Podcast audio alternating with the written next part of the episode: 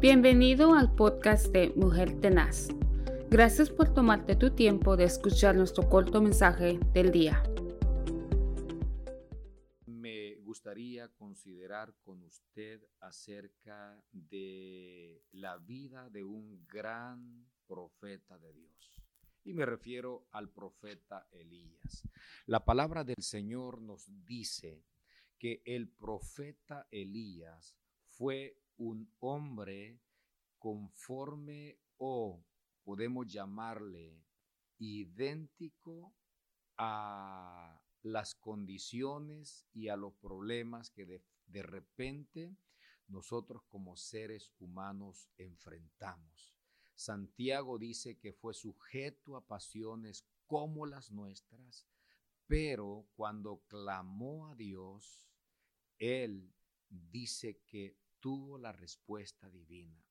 En este momento me gustaría hablar de los últimos momentos del profeta Elías en esta tierra. El capítulo 2, versículo 9, nos registra la manera como Eliseo el siervo de Elías que le acompañó durante tiempo de su ministerio, se por el hecho de tomar algo de este varón. Dice el versículo 9, cuando habían pasado, Elías dijo a Eliseo, pide lo que quieras que haga por ti, antes que yo sea quitado de ti. Y dijo Eliseo, te ruego que una doble porción de tu espíritu sea sobre mí. Él le dijo, cosa difícil has pedido. Si me viereis cuando fuere quitado de ti, te será hecho así, mas si no, no. Y aconteció que yendo ellos y hablando, he aquí, un carro de fuego con caballos de fuego apartó a los dos y Elías subió al cielo en un torbellino. Versículo 12. Viéndolo Eliseo, clamaba, Padre mío, Padre mío, carro de Israel y su gente de a caballo, y nunca más le vio y tomando sus vestidos, los rompió en dos partes. Alzó luego el manto de Elías que se le había caído y volvió y se paró a la orilla del Jordán. 14. Y tomando el manto de Elías que se le había caído, golpeó las aguas y dijo, ¿dónde está el Dios de Elías? y así que hubo golpeado del mismo modo las aguas, se apartaron a uno y a otro lado y pasó Eliseo. Esta es la historia de estos dos compañeros en el camino. No sabemos cuánto tiempo Eliseo caminó a la par de Elías sirviéndole. Lo cierto que fue testigo de innumerables hazañas que había o que hacía el profeta Elías día tras día, hasta que un día se dio cuenta que el periodo de existencia o de permanencia en esta tierra se le estaba terminando. Y es ahí donde las ofertas, donde la situación difícil iba en contra del profeta, no más bien del criado de Elías, que era en ese momento Eliseo. ¿Por qué razón? Porque en cada lugar visitado por los dos, siempre estaba recibiendo órdenes. Quédate aquí, quédate en Gilgal, quédate en Betel, quédate en el Jordán. Tres partes importantes que se le pidió que se quedara ahí. Pero, eh, pero Eliseo, pero Eliseo determinó, vive Jehová y vive tu alma, que no te dejaré, porque había visto algo que cargaba el profeta Elías. Él veía que Elías era portador de una unción fresca y poderosa y decidió acompañarle, apartando sus oídos de todas las, eh, las críticas, de las murmuras, de todas las ofertas que en el camino encontraba, porque él se podía quedar en Gilgal, como también se podía quedar en Betel pero también se podía quedar en, en el Jordán. Y ninguno de los, de los tres sitios para Eliseo fueron tan atractivos que pudieron robarle el hecho de perseguir a un hombre que cargaba un manto, hasta que llegó el momento donde el mismo profeta Elías tiene que decirle, ahora sí, después que has caminado conmigo el, eh, Gilgal y no te quedaste, después de que estuviste conmigo en Betel, que es la casa de Dios, y no te quedaste, continuaste caminando y rechazando toda oferta, ahora sí, pide todo lo que tú quieras porque se está llegando el momento cuando mi padre tendrá que venir y levantarme.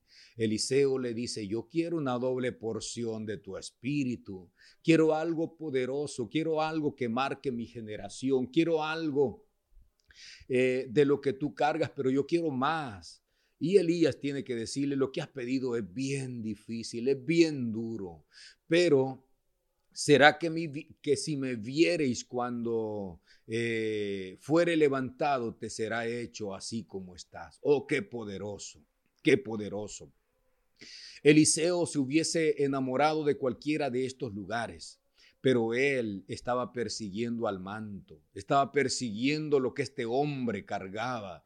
Y es ahí donde él se, se, se, se, eh, se forzó, es ahí donde se determinó perseguirlo, porque él sabía que con esa unción, con lo que él cargaba, no importaría en circunstancias que se encontrase en la vida, él podía salir adelante. No le importó lo material, no le importó su familia, no le interesaron las ofertas. Él sabía que Elías cargaba algo con lo cual él podía contar para el resto de sus vidas y lo persiguió hasta el último momento. La palabra del Señor dice que Elías en un torbellino con carros de fuego, fue arrebatado al cielo y nunca más le volvió a ver. Y es allí donde está el mensaje que quiero darle a usted en esta mañana. Este hombre que vivió durante los últimos días bajo la cobertura del Todopoderoso, desafortunadamente todo lo que poseemos en esta tierra no lo vamos a llevar el día que nosotros nos vayamos para el cielo. Los dones, las habilidades, todos los, los ministerios, todo lo que el Señor entrega en tus manos, lo que Dios te ofrece, todo lo que está a tu alrededor, no te lo vas a llevar. La pregunta es, la pregunta es, ¿Qué es el manto? ¿Cuál es el legado que vas a dejar a tu generación? ¿Qué es lo que está cubriendo tu vida? ¿Qué es lo que te está entreteniendo? Quizás pueda ser lo material, puede ser la familia, puede ser X, cualquier cosa, pero Eliseo tuvo que decirle adiós a su misma familia, a su negocio, a su empresa por tal de entregarse de alma, cuerpo y espíritu al llamado a, seguir ese legado que ese hombre de Dios le, eh, le cargaba. Y es en ese momento donde la palabra del Señor dice que mientras Elías fue alzado, cayó su manto y Eliseo lo tomó, lo abrazó. Eliseo tomó ese manto glorioso y dijo, ¿dónde está el Dios del profeta Elías? ¿Dónde está el manto de mi padre?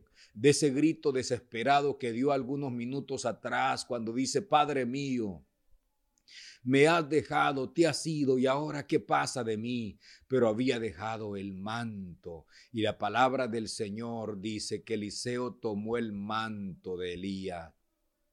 Se fue a la orilla del Jordán Y él pegó un grito y dijo, ¿dónde está el Dios de Elías? Pero con ese manto y tocó las aguas del río Jordán y las aguas se dividieron. Ese legado fue el que dejó el profeta Elías. Si en este momento te tocase pasar a la presencia del Señor, ¿cómo te recordarán? ¿Qué es el legado que vas a dejar? Hoy en este momento te ofrezco que te abraces de mi Padre Celestial y que persigas ese manto y te darás cuenta que mientras estés en esta tierra tus manos serán usadas por el mismo Dios para que puedas extenderlas y bendecirlas. Él va a usar tus pies para que puedas caminar como su palabra dice, bendito los que anuncian eh, el Evangelio. En este momento que el Señor, que el Dios Todopoderoso te levante y que toda noticia que te ha desanimado, toda noticia que te ha estancado a avanzar, hoy puedas levantar tu mirada y persigas el manto y que te cubra el Todopoderoso con tu sangre para marcar a tu generación y a la nación donde tú vives. Que el Altísimo y Soberano Dios sea quien pueda bendecirte y que seas una persona que pueda marcar tu generación. Y el día de mañana que se cuenten cosas buenas de ti, para poder tener buenos recuerdos. Si no le ha entregado su corazón al Señor, en este momento le pido que haga conmigo esta oración y repita estas palabras. Señor Jesús, en este momento yo te entrego mi corazón. Te recibo como mi Señor y como mi Salvador y acepto, Padre, tu cobertura y caminaré bajo esa cobertura de ese manto glorioso para poder marcar a mi generación. Que el Señor le bendiga a usted y a los que le rodean. Gracias por escuchar nuestro podcast Mujer Tenaz. Únete a nuestras redes sociales donde puedes conocernos. También queremos conocerte. Envíanos tu testimonio o preguntas a ba.mujertenaz.gmail.com. Que tengas un día lleno de bendición y paz. Recuerda que estamos bendecidos, prosperados y en victoria.